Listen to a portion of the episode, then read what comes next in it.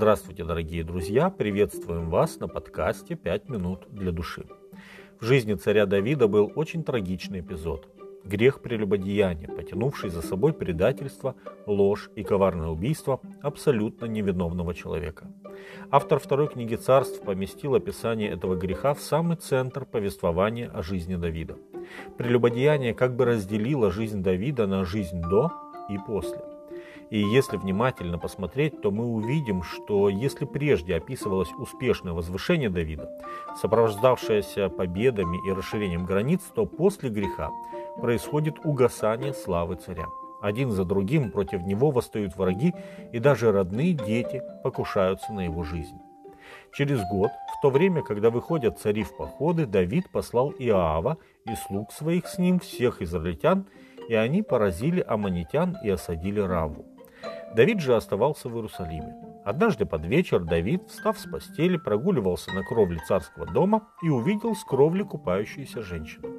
А та женщина была очень красивая. И послал Давид разведать, кто эта женщина. И сказали ему, это Версавия, дочь Илиама, жена Урии Хитиянина. Давид послал слуг взять ее, и она пришла к нему, и он спал с нею. Женщина это сделалась беременную и послала известить Давида, говоря, «Я беременна». Вторая книга царств, 11 глава, с 1 по 5 текст.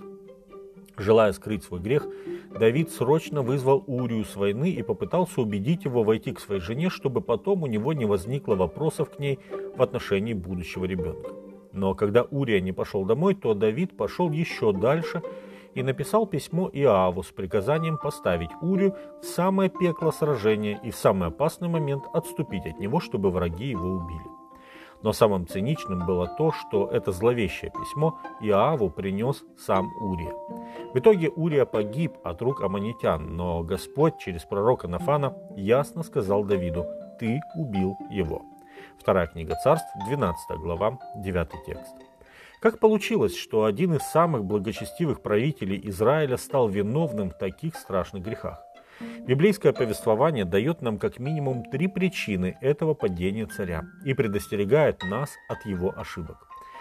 Во-первых, Давид находился в праздности. Когда все пошли воевать, он остался в Иерусалиме, спал до вечера, а проснувшись, как это бывает от безделья, не знал, чем ему заняться. Вторая царств, 11 глава, с 1 по 2 текст. Во-вторых, Давид сам пошел навстречу своему искушению. Когда он увидел купающуюся Версавию, ему срочно следовало уйти, но он идет и наводит справки об этой женщине. Его не останавливает даже то, что это была жена одного из его самых храбрых воинов. 1 Паралипоменон, 11 глава, 41 текст. И дочь другого храбреца, Елиама, и внучка царского советника Ахитофела. 2 царств, 23 глава, 34 текст. Давид прекрасно знал, на что он покусился, но похоть возобладала в сердце Давида. И третью причину озвучивает пророк Нафан, когда выражает Божье негодование этим поступкам царя. Он передает слова Господа. «Я помазал тебя в царя над Израилем, и я избавил тебя от руки Саула, и дал тебе дом господина твоего, и жен господина твоего на лоно твое, и дал тебе дом Израилев и Иудин, и если этого для тебя мало, прибавил бы тебе еще больше. Зачем же ты пренебрег слово Господа, сделав зло пред очами его?» Вторая царство, 12 глава, с 7 по 9 текст. Божий вопрос напоминает Давиду, что во всех прежних трудностях он спрашивал Божьей воли. Каждый его шаг был скоординирован Господом, и Давид имел успех. Но в этот момент праздности и искушения он забыл, кому стоит обратиться. Иисус учил нас молиться «Не введи нас в искушение и избавь нас от лукавого». Пренебрежение словом Господа опасно не только, когда мы стоим перед выбором между добром и добром.